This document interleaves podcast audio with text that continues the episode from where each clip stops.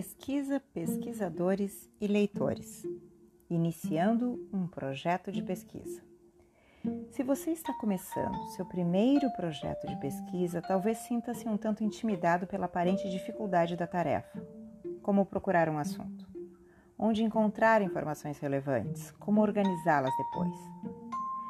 Mesmo que já tenha escrito um relatório de pesquisa num curso de redação, a ideia de escrever outro pode lhe parecer ainda mais perturbadora, caso agora, pela primeira vez, você precise apresentar um trabalho de verdade. Até mesmo pesquisadores experientes sentem-se um pouco ansiosos ao iniciarem um projeto, especialmente se for diferente dos outros que já executaram. Assim, seja qual for sua preocupação no momento, todos os pesquisadores já a tiveram e muitos ainda a têm. A diferença é que pesquisadores experientes sabem o que encontrarão pela frente. Trabalho árduo, mas também o prazer da investigação. Alguma frustração, mas compensada por uma satisfação ainda maior. Momentos de indecisão, mas a confiança de que no final tudo irá se encaixar. Pesquisadores experientes também sabem que, como qualquer outro projeto complexo, a pesquisa será mais facilmente organizada caso se disponha de um plano, por mais tosco que seja. Antes de começar o trabalho, pode ser que eles não façam ideia exatamente do que estão procurando, mas sabem de maneira geral de que tipo de material vão precisar, como encontrá-lo e como utilizá-lo.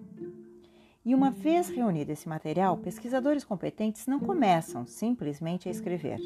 Assim, como construtores competentes, não vão logo serrando a madeira. Eles planejam o tipo e a forma do produto que pretendem obter. Um produto que exprima sua intenção de alcançar um determinado resultado e cujas partes todas sejam planejadas, contribuindo para a obtenção desse resultado. Isso, porém, não quer dizer que os bons pesquisadores prendam-se totalmente ao plano que traçaram. Estão sempre prontos a modificar os planos, se encontram um problema ou se de repente compreendem melhor o projeto, ou se descobrem de alguma maneira um objetivo mais interessante que os conduza por um novo caminho.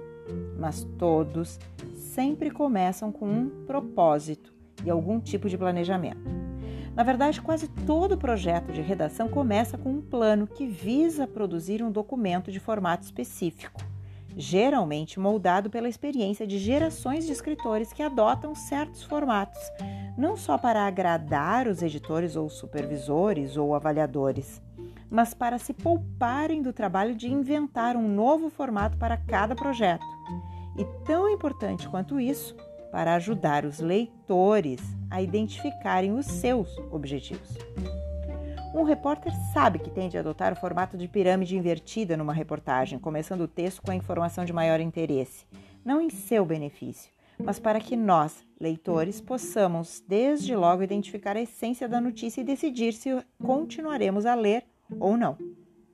O formato de um relatório de auditoria orienta o contador quanto às informações que deverá incluir, mas também ajuda os acionistas a encontrar os dados necessários para a avaliação da empresa como investimento. Uma enfermeira sabe o que escrever no prontuário do paciente, de modo que as outras enfermeiras possam utilizá-lo. E um policial redige o boletim de ocorrência num formato padronizado, pensando naqueles que mais tarde irão investigar o crime. E assim, a petição inicial, um recurso, a contestação, a sentença, um acórdão. Do mesmo modo, os leitores tiram maior proveito da leitura de um relatório de pesquisa quando o pesquisador relata os resultados de sua pesquisa num formato que lhe seja familiar. É claro que, mesmo limitado por esses formatos, quem redige tem a liberdade de adotar diferentes pontos de vista, enfatizar uma variedade de ideias e imprimir uma feição personalizada do seu trabalho. No entanto, seguindo um planejamento padronizado, estará beneficiando tanto a ele mesmo quanto aos leitores, tornando mais fácil o trabalho de redigir e de ler. O objetivo aqui é ajudar você a criar e seguir esse planejamento. Antes de mais nada, responda a uma pergunta. Além de uma nota de avaliação, o que a pesquisa representa para você? Uma resposta que muitos poderão considerar idealista é que a pesquisa oferece o prazer de resolver um enigma, a satisfação de, descobrir, de descobrir algo novo, algo que ninguém mais conhece, contribuindo no final para o enriquecimento do conhecimento humano. Para os pesquisadores iniciantes, no entanto, existem outros benefícios, mais práticos e imediatos. Em primeiro lugar, a pesquisa o ajudará a compreender o assunto estudado de um modo muito melhor do que qualquer outro tipo de trabalho.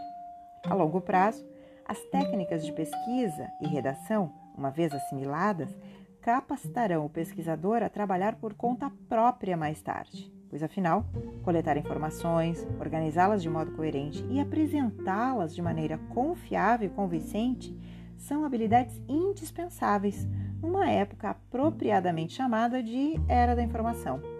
Em qualquer campo do conhecimento, você vai precisar das técnicas que só a pesquisa é capaz de ajudá-lo a, dominar, seja seu objetivo o projeto ou a linha de produção. E o jurista precisa muito da pesquisa. As técnicas de pesquisa e redação são igualmente importantes para quem usa a pesquisa de outras pessoas. E hoje em dia isso inclui todos nós. Somos inundados por informações, cuja maior parte destina-se a servir os interesses comerciais ou políticos de alguém. Mais do que nunca, a sociedade precisa de pessoas com espírito crítico, capazes de examinar uma pesquisa, fazer suas próprias indagações e encontrar as respostas. Só depois de passar, passar pelo processo incerto e, e geralmente confuso de produzir, de conduzir sua própria pesquisa, você saberá avaliar de modo inteligente as pesquisas dos outros. Redigindo seu próprio relatório, seu projeto, a sua pesquisa, entenderá todo tipo de trabalho que há por trás das afirmações dos especialistas e de como é encontrado em livros didáticos. Descobrirá em primeira mão como o conhecimento se desenvolve a partir de respostas a indagações de uma pesquisa. Como esse novo conhecimento depende de perguntas que você faz ou deixa de fazer. Como essas perguntas dependem não apenas dos seus interesses e metas, mas também dos interesses e metas dos leitores. E como os formatos padronizados de apresentação de pesquisa modelam o tipo de perguntas que você faz, podendo até determinar as perguntas que pode fazer. Mas sejamos francos, a redação de um relatório de pesquisa exige muito. São muitas as tarefas envolvidas, todas pedindo sua atenção, geralmente ao mesmo tempo. Por mais cuidadoso que você seja no planejamento, a pesquisa seguirá um caminho tortuoso, dando guinadas imprevisíveis, podendo dar voltas sobre si mesma. As etapas se sobrepõem. Todos nós fazemos um esboço antes de terminar a pesquisa. Continuamos a pesquisa depois de começar o rascunho. Alguns trabalham mais no final do projeto, só reconhecendo o problema que tentaram resolver depois de encontrar a solução. Outros partem atrasados para a etapa do rascunho, fazendo a maior parte do trabalho de tentativa e erro não no papel, mas de cabeça. Cada redator tem um estilo diferente e, considerando que os projetos diferem uns dos outros, um único planejamento só pode resolver todos os problemas. Ou melhor, um único planejamento não pode resolver todos os problemas. Por mais complexo que seja o processo, no entanto, iremos tratá-lo passo a passo, de modo que você possa avançar com segurança, mesmo quando deparar-se com inevitáveis dificuldades e confusões que todo pesquisador enfrenta, mas que acaba aprendendo a superar. Quando seguir, quando conseguir administrar as partes, você conseguirá administrar o todo estará pronto para iniciar novas pesquisas com mais confiança. Esse áudio é uma leitura adaptada do livro A Arte da Pesquisa, dos autores Wayne Ball, Gregory Collum e Joseph William, publicado pela primeira vez em 2000. A partir de agora, você receberá uma sequência de áudios baseados nesta obra. Os áudios serão organizados em quatro partes a saber. Na parte 1, apresentaremos algumas questões sempre levantadas por aqueles que fazem sua primeira pesquisa. Por que os leitores esperam que se redija de determinada maneira? E por que se deve conceber o projeto não como um trabalho isolado, mas como um diálogo com os pesquisadores cujos trabalhos você irá consultar, também com aqueles que irão ler o seu trabalho? Na parte 2, Analisaremos o processo de elaboração de seu projeto, como encontrar um assunto, sintetizá-lo, questioná-lo e justificá-lo. Como transformar essas questões em um problema de pesquisa? Como encontrar e utilizar fontes bibliográficas que orientem a busca da, das respostas? E como refletir sobre o que foi encontrado? Na parte 3, discutiremos a natureza de um bom argumento de pesquisa. Começaremos com uma visão geral do que vem a ser um argumento de pesquisa. Então, explicaremos que afirmações são consideradas significativas e que evidências em seu favor são confiáveis. Analisaremos também um elemento abstrato, mas decisivo do argumento da pesquisa, chamado fundamento.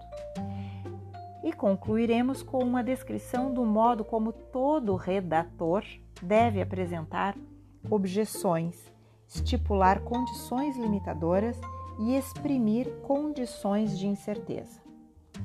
Na última parte, na parte 4, comentaremos as etapas do processo de redação do relatório final, a monografia, a monografia 2, começando pelo esboço. Em seguida, abordaremos um assunto que geralmente não aparece nos livros, como transmitir visualmente informações complexas, mesmo aquelas que não sejam quantitativas. Por fim, serão dedicados momentos para a verificação e correção da organização do relatório final, da monografia, do TCC2 e o seu estilo. E, então, explicaremos como redigir uma introdução que convença os leitores de, de, que, de que o conteúdo do relatório, da monografia, compensará o tempo que eles gastarão na leitura. E por fim, nos estenderemos por mais algumas, alguns áudios numa reflexão sobre algo além das técnicas de execução de uma pesquisa, a questão da ética da pesquisa em uma sociedade que cada vez mais depende da pesquisa. É isso por hoje.